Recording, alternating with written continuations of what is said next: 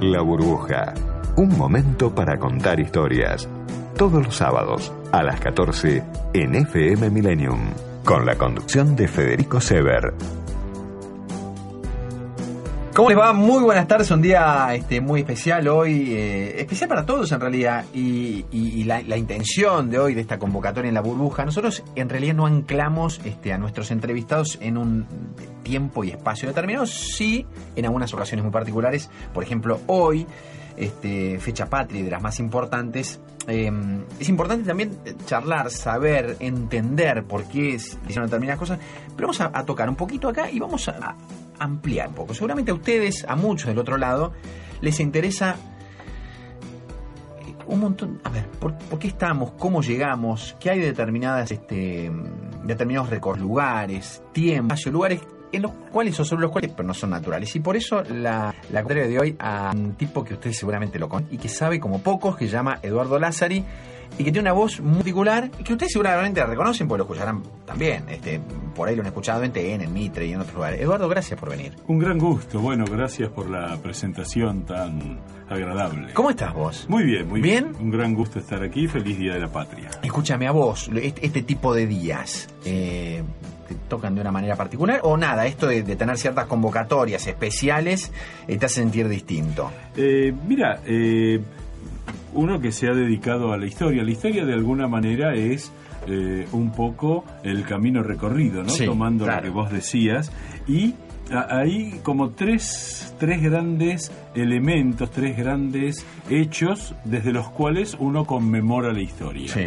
Uno es, eh, digamos, eh, lo que puede significar leer un libro, eh, escuchar una historia, dedicarse a ese punto específico. Sí. Otro es, podríamos llamar la museológica, es Sí, decir, claro. vos vas a un museo que está de- dedicado a algo particularmente o vas a algún lugar que te recuerde el episodio, pero tiene que ver con eh, la, digamos, memoria patriótica, ¿no? Bien. Que es cuando hacemos el acto en la mañana, sí. que esta última, digamos, si uno pudiera decir algo, tenemos mucho en los libros, tenemos cada vez Sí. y las conmemoraciones prácticamente van desapareciendo. Eso. Pues sí, con vos que hablar porque, digamos, ustedes como historiadores están un poco de moda en los últimos años. Se, se han puesto de moda y, antes, y, y- y quizás por algunas cuestiones que, está bien, a mí me parece como mar enganchar a la gente a ganarse si, qué sé yo, si os ha matado, se había helado, o si aquello que nosotros este, dibujábamos siempre a todos este, con paraguas frente al, al cabildo, si existían los paraguas, si el chocolate con churros, si la escarapela, si fue así. Eso es un poco de marketing también alrededor de la historia, pero también sirve, ¿no? Como para enganchar a la gente y ponerla en, en- en- en el mundo, en este mundo y explicarle otras cosas. Sí, uno, gracias a, este tiempo, eh, puede entrar, eh, digamos, yo, yo me considero un divulgador. Divulgador, ¿no? sí. Eh, más allá de que uno estudia y demás. Y eh, hay un extraordinario historiador argentino que es Luis Alberto Romero, claro. que es un, un pensador formidable de la Argentina, con quien cuando nos encontramos nos sentíamos muy diferentes. Es Ah, decir, mira. él el hombre de gabinete, el hombre de Sí. estudio, el hombre de la biblioteca y yo ahí trabajando mucho en los medios de comunicación. Así que de entrada nos echamos un poquito de chispas Sí. y después nos complementamos es de una importante, manera claro. y ahora, bueno, hasta hacemos cosas juntos. Tenemos una virtud importante, los dos somos de Racing. Ah, mirá, también. cosas, ¿no? Qué- Sí, sí, sí, eso es fundamental. bueno, vamos a hacer una cosa. Te propongo, este, Eduardo, vamos a presentar nuestro programa, presentamos la burbuja y charlamos un rato largo, ¿no? De esta semana y de, de cuestiones que tienen que ver también con la ciudad de Buenos Aires este, y que vos estás haciendo ahora. Bueno, ¿Te parece? Muchas gracias, muchas gracias por estar aquí. Eduardo Lázari, hoy en la burbuja. Este espacio es auspiciado por 2.508 barrenderos, 3.177 choferes y recolectores, 1.139 vehículos de higiene. ¿Y vos? La ciudad no se limpia sola, la mantenemos limpia entre todos. Buenos Aires Ciudad, vamos Buenos Aires.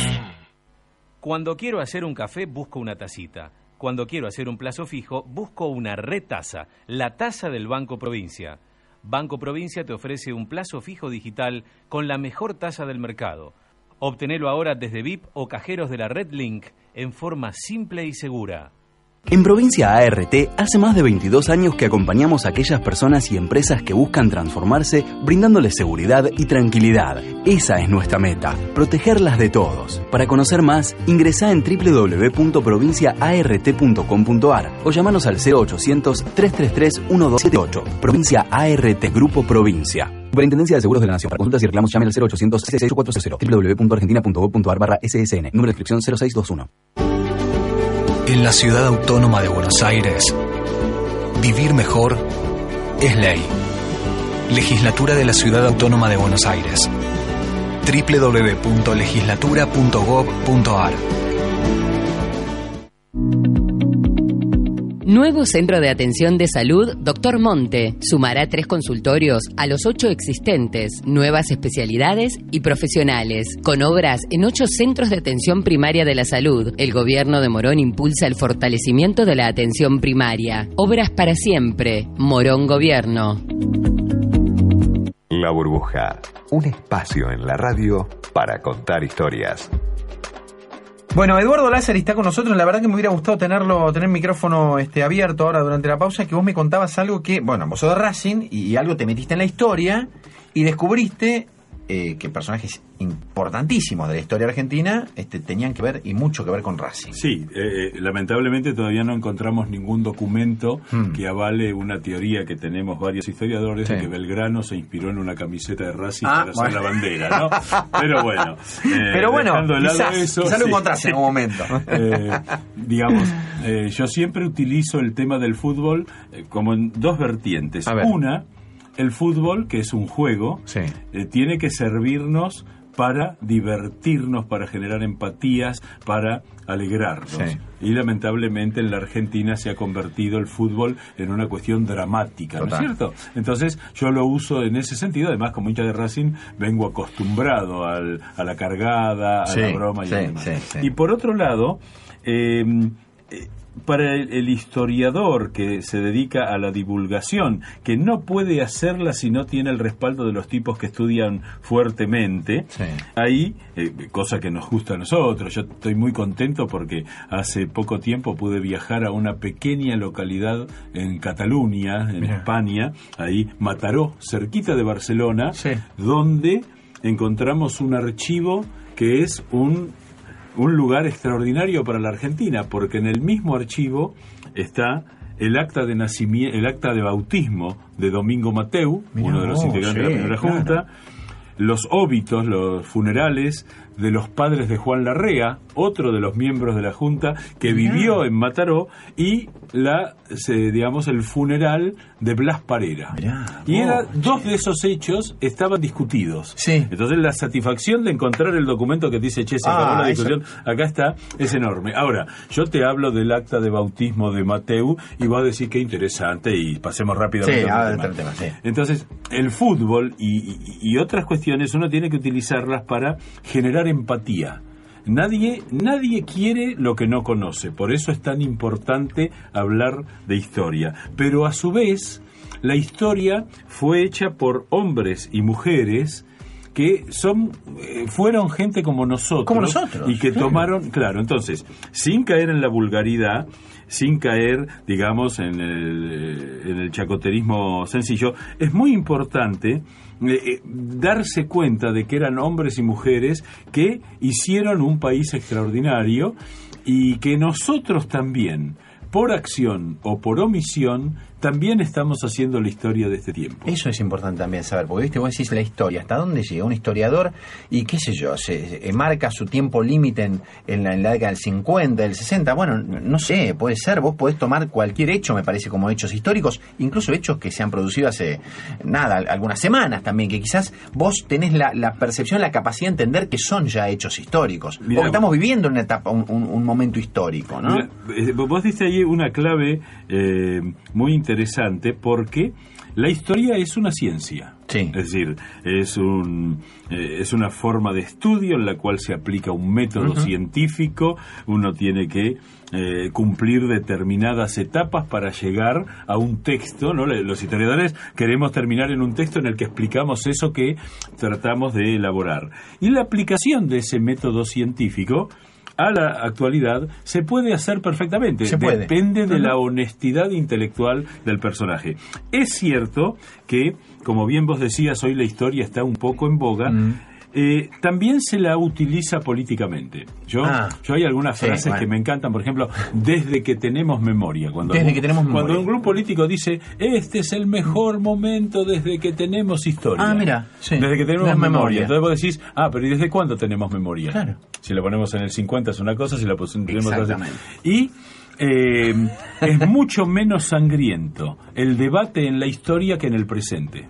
¿No? Yo, algo que me interesa mucho y que la historia sirve para hacer un análisis del hoy, Viste que en estos días se habla mucho de la grieta, del enfrentamiento, Totalmente. de la violencia. Sí. Y estamos viviendo de los tiempos más pacíficos de la historia argentina. Mira vos. Entonces, cuando vos miras la historia argentina, ¿dónde? En Vamos a 1810, Sí. ¿no? El 25 de mayo de 1810 se forma una junta gubernativa en el Río de la Plata, que lo primero que decide es hacer un proceso revolucionario. Se Sí. arman dos ejércitos para ir llevando la revolución al Paraguay y al Alto Perú, y los primeros combates son a las pocas semanas. Desde ese momento tenemos 14 años de guerra de la independencia. 14. Guerra de la independencia en la que se pierde el 20% de la población masculina. Tremendo. Después de 1815, paralelamente a la Guerra de la Independencia, hasta 1861, diversa etap- diversas etapas de una guerra civil, Muchísimo tiempo. en la cual Fíjate. además murió muchísima gente. Más de 40 años, en los Sí, cuales sí. fue. sí. Claro, la- la- en la batalla de Casero pelearon 50.000 personas, que eran el 5% de la población de la Argentina. El- o sea, hoy sería una batalla en la cual sería eh, tendrían que pelear unos 2 millones Dos de personas. sí. ¿No? Entonces No, decís, epa. Sí, eh, sí, sí, hay que me- claro. eh, es bueno, la historia es poner en contexto, es pararte, es tratar de pararte en aquel Esa- no, no es pararte ahora, vos decís, y ahora, y qué sé yo, bueno, pero no sé, en realidad no se entiende demasiado porque eran poquitos o era, eran, eran pocos, no, no, pará.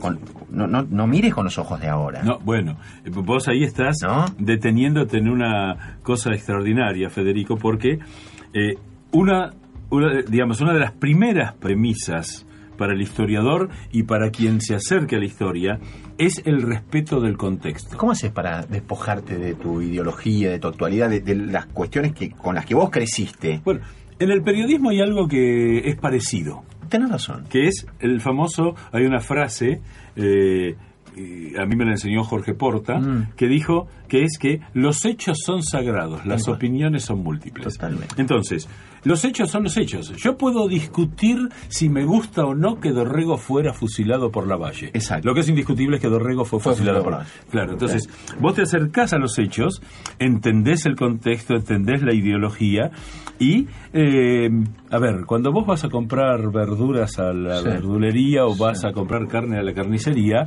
no vas con tu ideología. Aunque hay gente que hace ideología hasta Hmm. De- cuando va a todo, comprar sí, carne, totalmente. ¿no? Sí, sí, sí, Eh, sí, sí, pero digo, eso es más bien una enfermedad social. Entonces, uno puede despojarse, yo tengo mis ideas, yo tengo ideas e ideas políticas bastante consolidadas, y me gusta la política, pero cuando vos vas a los hechos, a ver, eh, por decir una discusión, eh, la pobreza en la Argentina. Sí. La pobreza en la Argentina es un elemento nuevo de discusión y de estudio en la historia. ¿Por qué? Porque antes no había pobreza. Y cuando vos vas a las cifras que te dicen que Juan Perón en 1974 en el Congreso dice es una vergüenza para los argentinos que el 3% sea pobre, Mira vos. ¿eh? y que fue la constante histórica. Es decir, siempre hubo pobres, Sí. pero eran pobres que trabajando en 10 años salían de la pobreza. Exacto. No había pobreza estructural. Mirá. Por eso, por eso venían millones y millones de inmigrantes a vivir aquí. Vos pensás que un, un inmigrante que no tenía ninguna relación con nada del mundo en Génova Sí. Pagaba un boleto que era el doble del de Nueva York para llegar a Buenos Para Aires. llegar a Buenos Aires, ¿Y por qué mirá pagaba el doble? Y porque Buenos Aires tenía algo que era mejor que Nueva York. Hoy eso es impensable. Ahora, cuando vos vas al hecho, ahí está. Y entonces el contexto te ayuda, la ayuda, estadística, el hecho, leer los decretos. eh, eh, Es un trabajo eh, por el cual vos te decidiste a partir de algún hecho particular que te pasó en tu vida? Mira, eh, es muy, muy, te agradezco la pregunta. Lo histórico me gustó siempre. Siempre. Yo recuerdo cuando tendría 7, 8 años. ¿Y qué libro llegó a tu mano? ¿O, Eh, yo era- biblioteca de tu padre o algo por el estilo? Siempre me fascinó Sarmiento Sí. y eh, lo- lo- en lo único que me parezco es en haber sido un lector caótico y voraz. Perfecto. Es decir, siempre leí, Sí, leí, sí, pero sin un orden. Eh, mis padres me ayudaban comprando muchos libros Claro. y eh, no sé por qué, porque en mi familia no había ninguna eh, actividad ni interés por la política ni por los hechos, pero yo me, me- me voy acordando, yo tenía se- se- seis años, siete años, y recuerdo en la casa de mi abuelo, una noche de viernes que me iba a dormir con él, que aparece eh, Lanusse diciendo aquella famosa frase de Perón no vuelve, no porque no lo dejamos, sino porque no le da el cuero. Y me eso te acuerdo, acordás, mirá y, me acuerdo porque mi abuelo miró y dijo, eh, aquí se viene un gran despelote. Y vos, Entonces, eso te quedó a vos me quedó. marcado a fuego. Y después me acuerdo eh, episodios que Sí. fueron pasando y eh, tardé mucho en llegar a la historia porque eh, digamos eh, hice muchas cosas en mi vida desde haber vivido en un convento dos años para seguir la vida religiosa Wow. hasta trabajar con mi padre en el estudio contable Sí. hasta atender digamos eh, sí, trabajar en una fábrica de jugo de naranja y un día eh, con cierta insatisfacción personal dije bueno yo voy a empezar a hacer lo que quiero Bien. entonces me puse a escribir escribí un relato que abarcaba las presidencias históricas Sí. Eh, y dije, vamos, a ver, ¿dónde puedo hacer? No, me- no me gusta eh, la... mm, Digamos, eh, es maravillosa la docencia, Sí. pero no, no, a mí no me termina de, Mm, no, de convencer la, estructura. Sí. Y muere un familiar, Sí. voy al funeral en la Recoleta y llego temprano, esas cosas de la vida, llego dos horas antes. Entonces empiezo a caminar en la Recoleta y todos los tipos de los que yo quería hablar estaban en la Recoleta.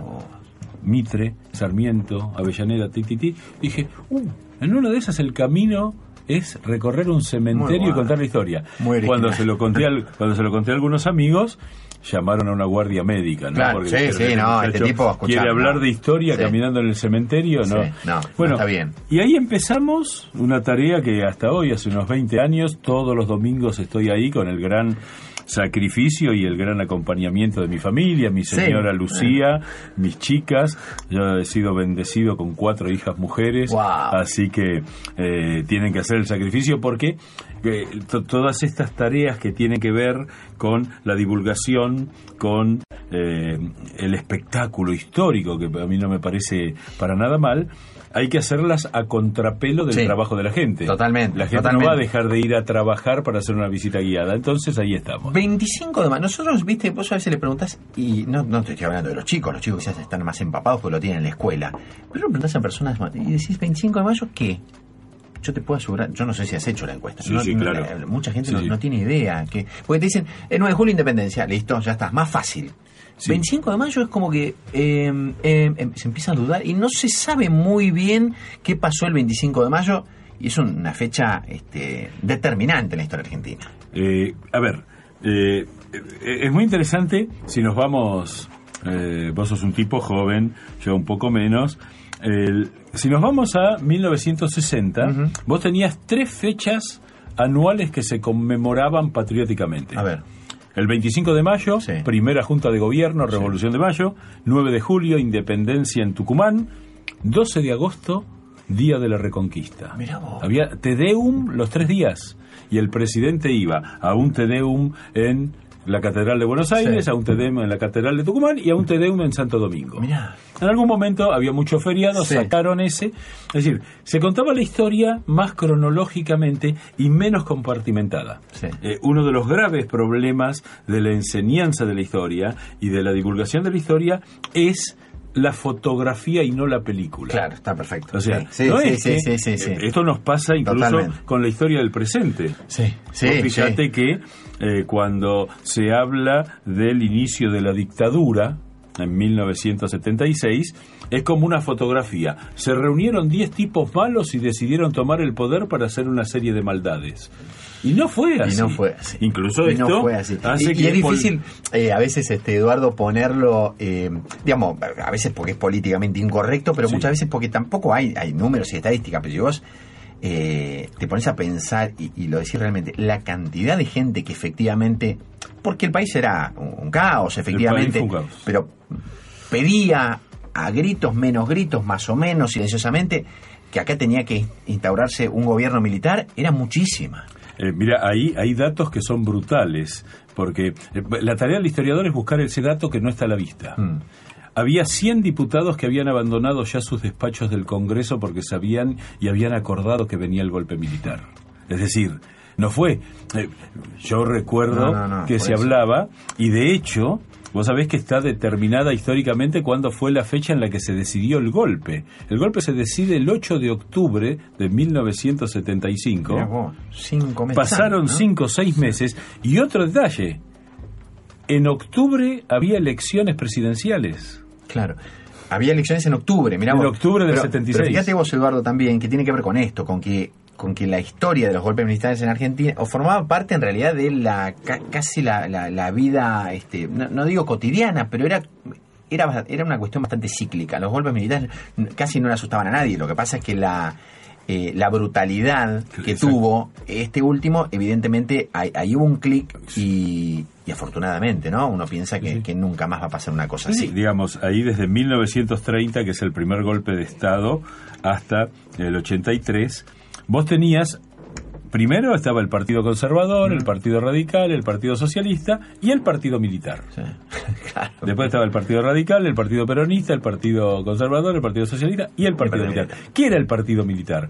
Era un partido que usaban determinados sectores, porque el primer golpe fue contra los radicales en el 30, pero el segundo fue contra los conservadores y el tercero fue contra los peronistas. Es decir, no es que el partido militar adhería a una determinada ideología, era el sistema eh, equivocadísimo que la política argentina había encontrado para conducir, reconducir un proceso que naturalmente no funcionaba.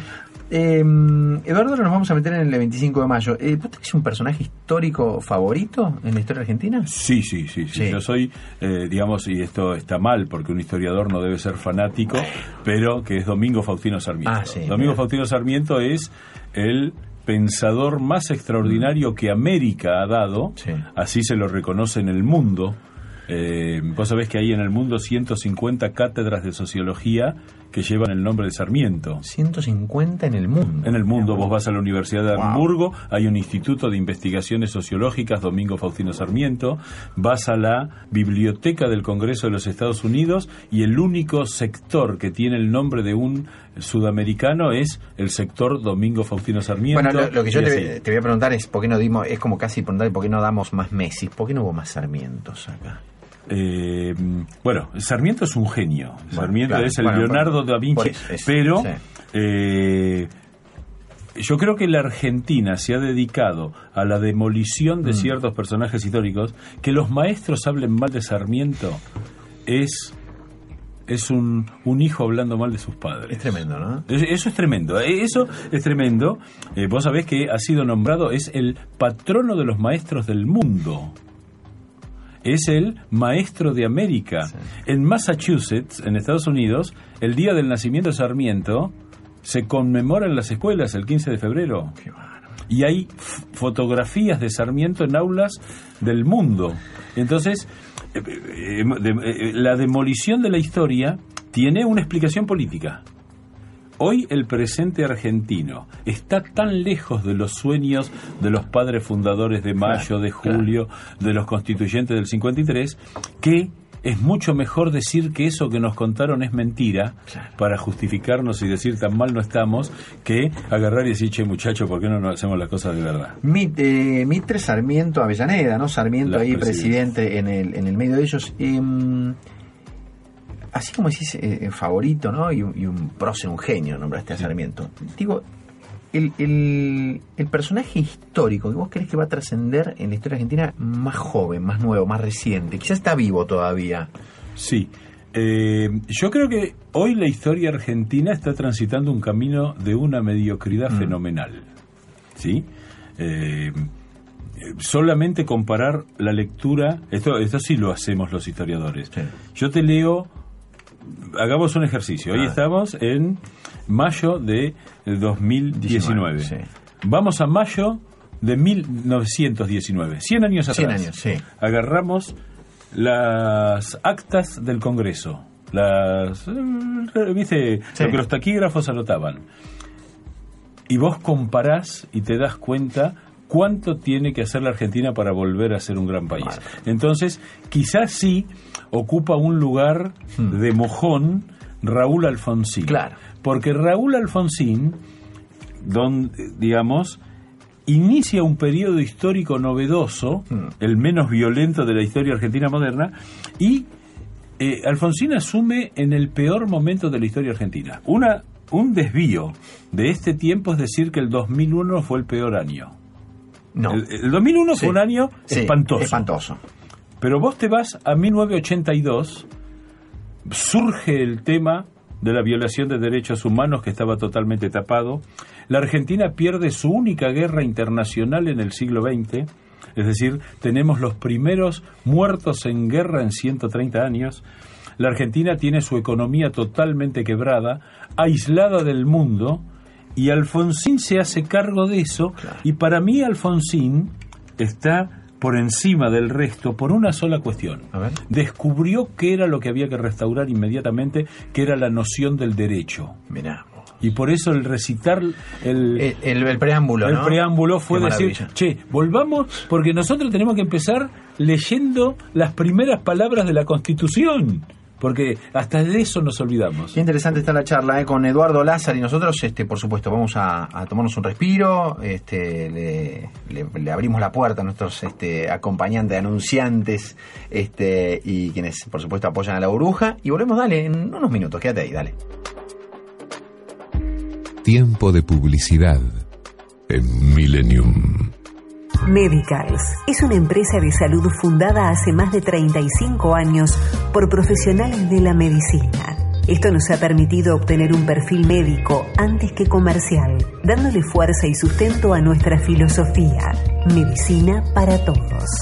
Solicite asesor al 0810-333-7062. Medicals. Un compromiso con usted y su salud. Si vas de vacaciones a San Martín de los Andes, seguí tu rutina de entrenamiento con el gimnasio mejor equipado de la Patagonia.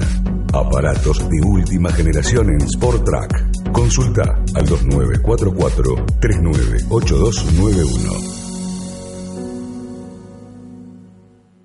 Es un operador implacable que puede atacar opositores, intimidar a la prensa o manipular a la justicia. Ahora se convirtió en la fachada electoral de Cristina Kirchner. En noticias de esta semana, la historia negra de Alberto Fernández, la intimidad detrás del anuncio que sorprendió a todos. Además, de regalo con esta edición, Leonardo da Vinci por Marta Minujín, una lámina exclusiva para enmarcar, y Jimena Barón y el feminismo hipócrita. Revista Noticias. Entender cambia la vida. Este año elegimos presidente, vicepresidente, diputados y senadores nacionales. Verifiquemos que nuestros datos estén bien cargados en el padrón entrando en www.padrón.gov.ar o llamando al 0800-999-7237. Si encontrás algún error, tenés tiempo hasta el 24 de mayo para hacer el reclamo en forma presencial o por la web. Participar es la mejor forma de garantizar unas elecciones transparentes. Dirección Nacional Electoral, Ministerio del Interior, Presidencia de la Nación. ¿Tenés que consultar a un escribano? El sábado primero de junio, despeja tus dudas de manera totalmente gratuita. Acércate a Avenida Callao 1542, casi esquina Las Heras, entre las 10 y las 13. Agendalo, sábado primero de junio. Cuida lo tuyo. Colegio de Escribanos de la Ciudad de Buenos Aires. Fin de espacio publicitario. Acompañándote. Millennium. Las palabras para descubrir tus sentimientos.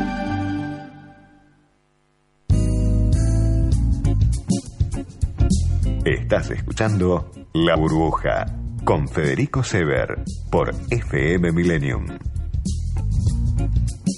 Nuestro invitado de hoy es Eduardo Lázari. Eh, ¿Tú que eres historiador o, o divulgador? ¿Cómo decís vos? ¿Cómo te Yo, definís, Eduardo? Eh, yo digo que el de historiador es un oficio, Sí. ¿no? Así que es el que prefiero, porque Perfecto, uno, uno lo trabaja el tema, uno se dedica.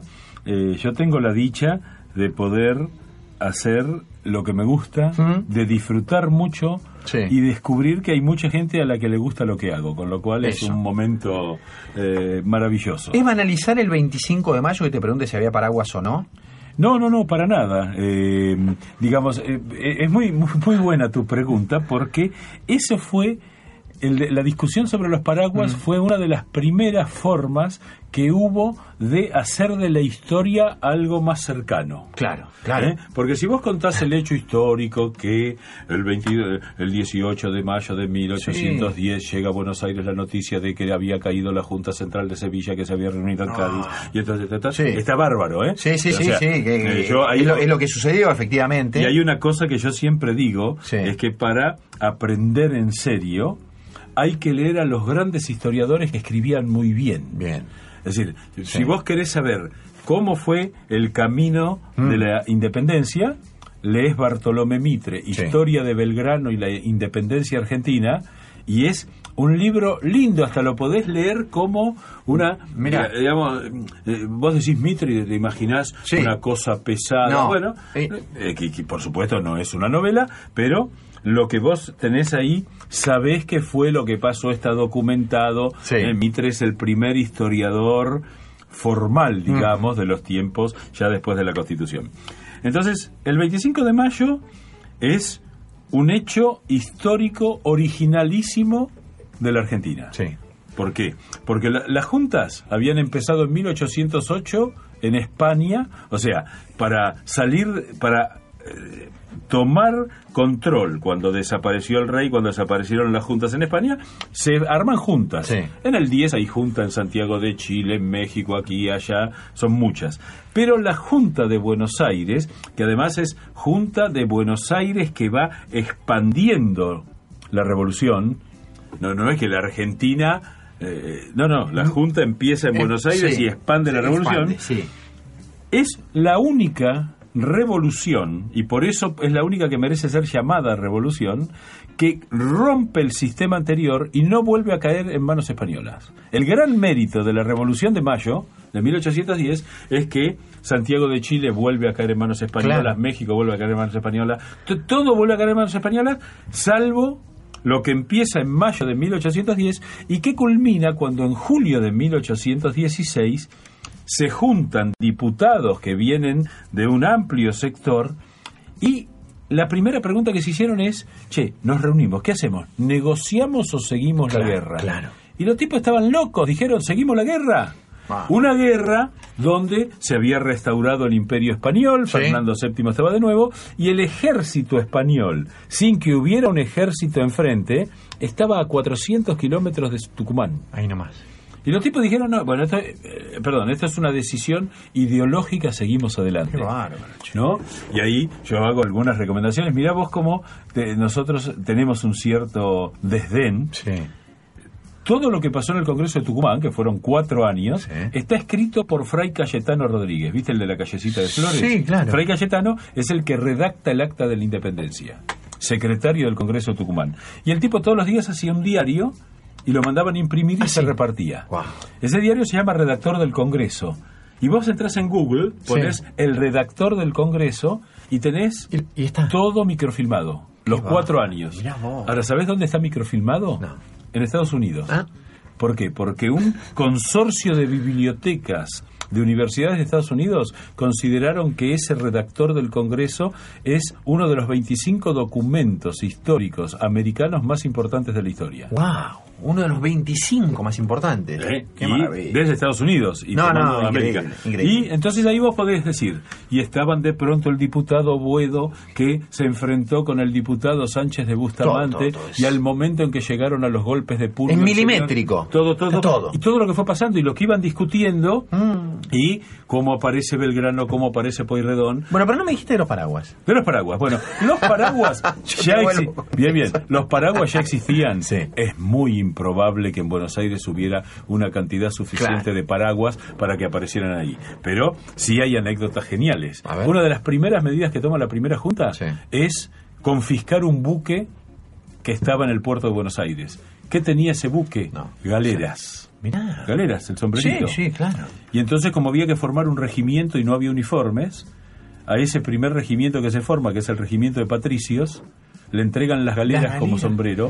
Y por eso, en vez de gorra militar o morrión como los granaderos, el primer regimiento de soldados argentinos que hasta hoy usa una galera, que es una vestimenta civil, no una vestimenta. quedó desde Y quedó así. Entonces vos vas buscando todo Sí, eso. sí, sí, sí, sí, y hay algo que es muy interesante porque le da sentido a lo que pasa. Eso es. Vos ves. Claro, claro. Sí, este tipo porque tiene. Por esto. Y por así- esto, tal cual, tal cual. El- y vos ves este, en, en esto, eh, Eduardo, porque, porque también re- eh, revisando la historia, estudiando la historia, vos te das cuenta que hay ciertas cosas que, eh, que- que quizás, eh, quizás sí en un siglo.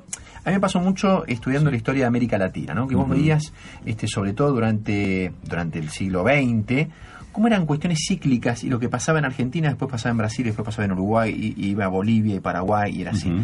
Y, y durante muy buena parte los tipos de gobiernos que había. ¿viste? eran por, ahí más conservadores y después más hacia, hacia la izquierda, y los golpes más o menos todos en la misma época. En Ar- Argentina vos ves que también es un país que, que gira en torno a ciclos y, y- y vos podés ver que estamos dentro de uno. Uno hoy decís, bueno, la cuestión cíclica tiene que ver más con, los- con, lo- con la economía, con los caos Ujú. económicos. Decimos cada 10 o 15 años y eh, nos levantamos un poquito, boom, y nos caemos de nuevo.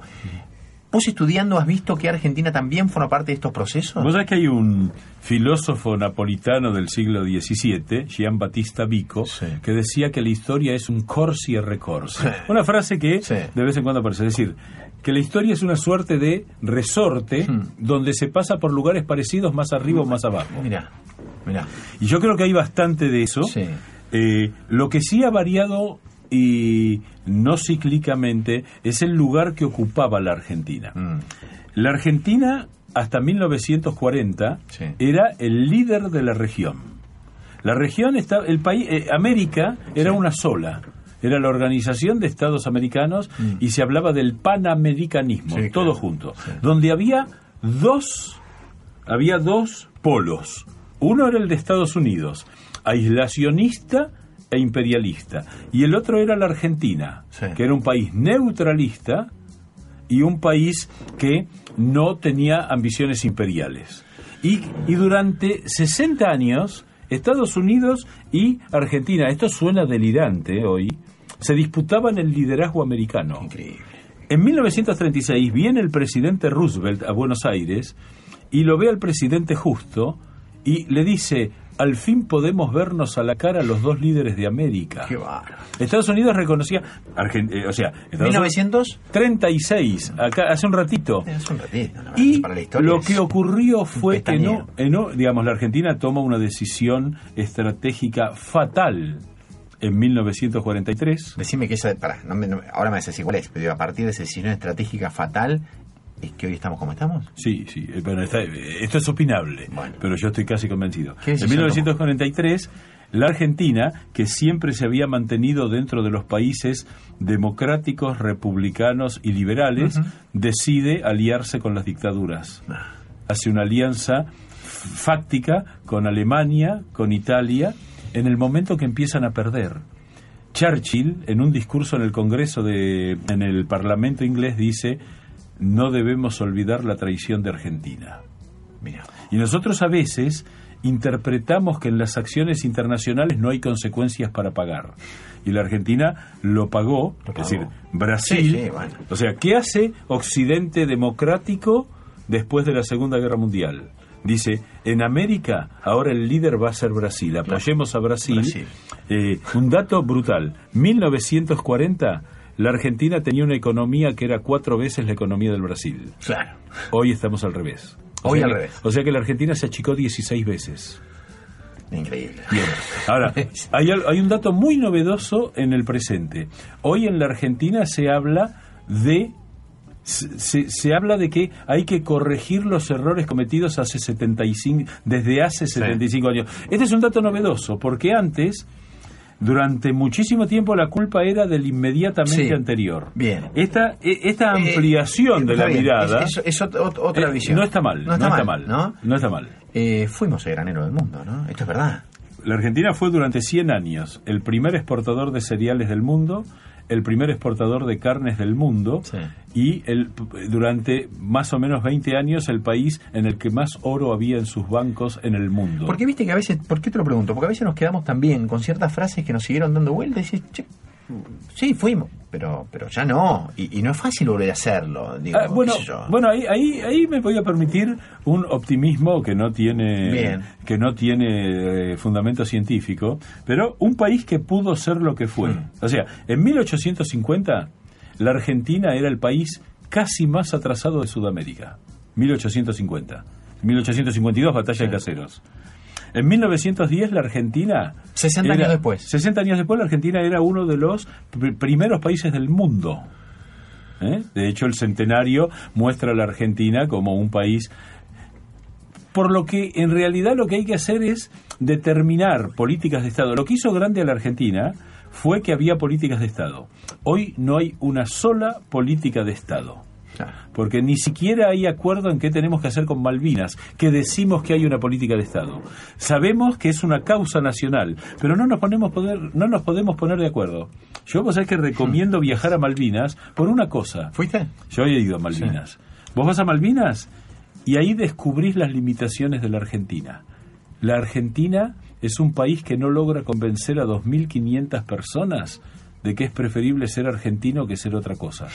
Y eso habla de nuestra limitación. Mira, hace, hace poco, este, eh, a propósito de, de Malvinas, este, lo- lo- lo- los chicos, este, amigo eh, Gonzalo Sánchez estuvo, este, que es colega, Sí, sí. y la verdad que lo que cuenta sobre cómo está, eh, yo, yo malvinense hoy no, no quiero ser parte de la Argentina, ¿eh? Están en, en- casi en el mejor de los mundos, y con una economía floreciente, y bueno, digo, sí, es cierto, pero vos tenés todo, por ejemplo, ellos no tienen un acceso que antes tenían cercano Sí. al continente. Bueno, decir, no, no, podrían vivir mucho mejor.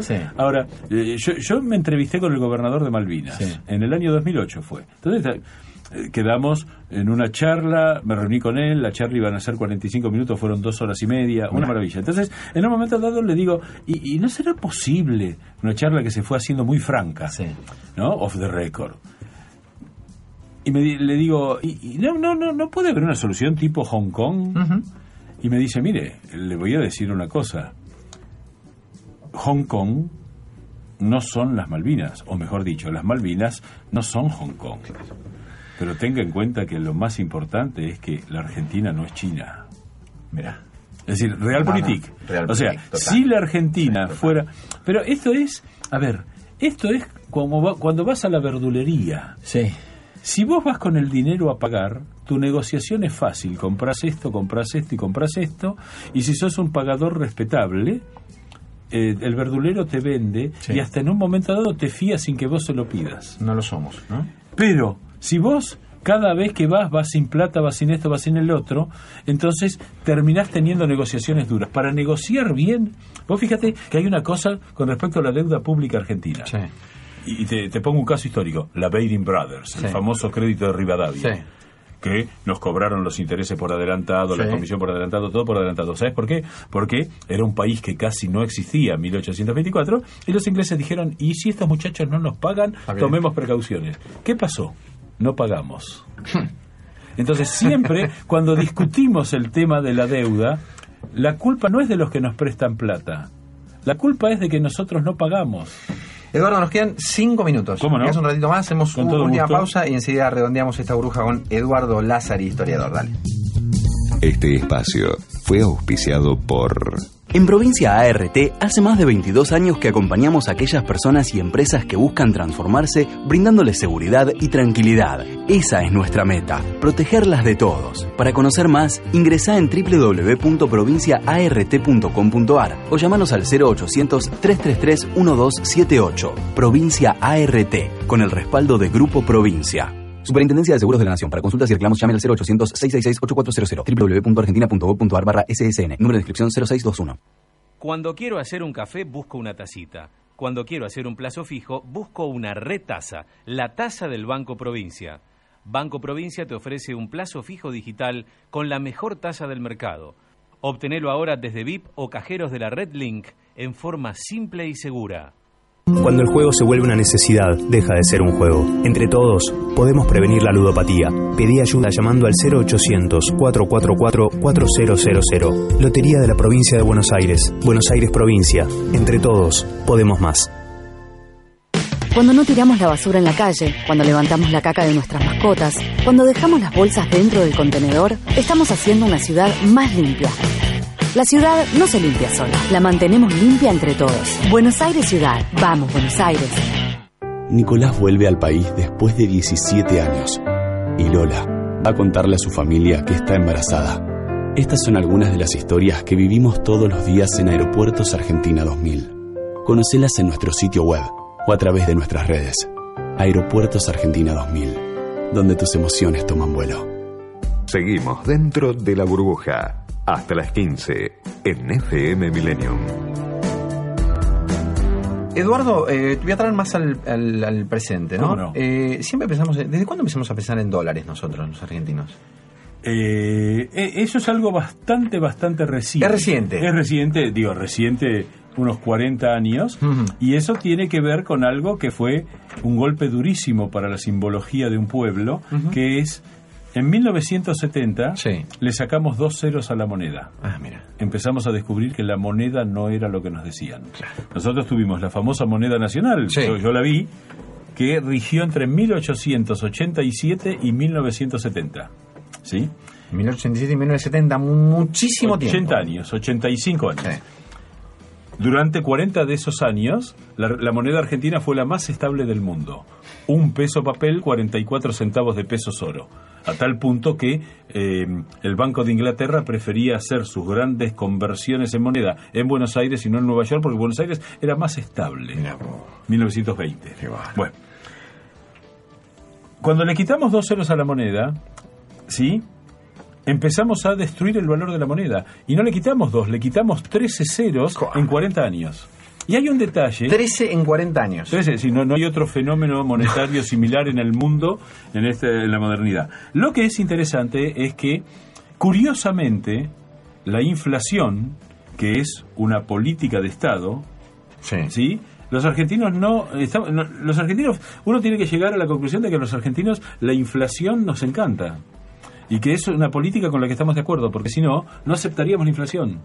Ah, Y bueno. la Pero ¿cómo no aceptaríamos? Yo eh, hoy salís a la calle y na- nadie, nadie está contento con la inflación. pero compramos los precios que son Ah, y no nos quejamos de que el Estado gaste donde no tiene que gastar. Es decir, la inflación es una política de Estado. La Argentina no tuvo... eh, desde 1947 el gobierno decidió que se podía vivir con inflación. Y somos el país récord en el mundo en 70 años en la inflación. eh, Andamos en un promedio del 62%. ¿Sabés cuál es el promedio de inflación del mundo en el mismo periodo? 5,2. O sea, el- nosotros estamos, nuestra inflación es 10 veces la inflación del mundo desde 1947. Entonces la moneda no existe. Y como los arge- como, como todo el mundo, todos somos sensatos, somos sensatos económicamente, porque, digamos, eso nos afecta directamente, empezamos a buscar valores. Que- entonces, el ladrillo, el dólar, lo que descubrieron los argentinos, y descubrimos los argentinos en los últimos 25 años, es que hacer una casa es más complicado que comprar dólares. El el ladrillo de dólares es mucho más eh, sencillo de obtener que el ladrillo de construcción. Eduardo, eh, eh, como último, a mí me gustaría que vos me definieras tu momento burbuja. Es, es un momento en el cual vos, a vos te gustaría, a vos como historiador te voy a poner en la historia. Dale. Quedarte a vivir en algún momento histórico este puntual de nuestro país. Bueno, qué buena idea, qué buena sugerencia. La primera, el momento más extraordinario de la Argentina, lo charlé alguna vez con Félix Luna, es la presidencia de Marcelo Torcuato de Alvear, que no se estudia. Y yo creo que y no se estudia porque compararnos con los buenos es mucho más difícil que compararnos con los mediocres.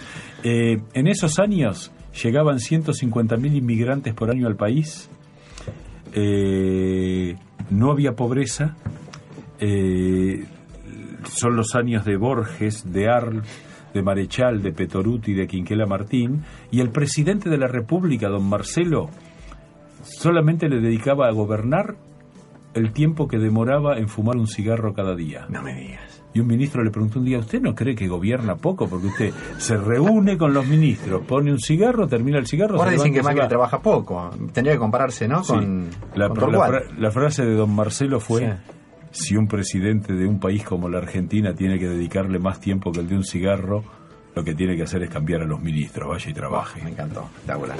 Eduardo, gracias por haber Un estado hoy acá. ¿eh? te, te agradezco enormemente la invitación, así que a tu disposición. Un placer enorme. sea. Ojalá lo, hayan disfrutado ustedes también del otro lado y nos encontramos como siempre la semana que viene. Chao.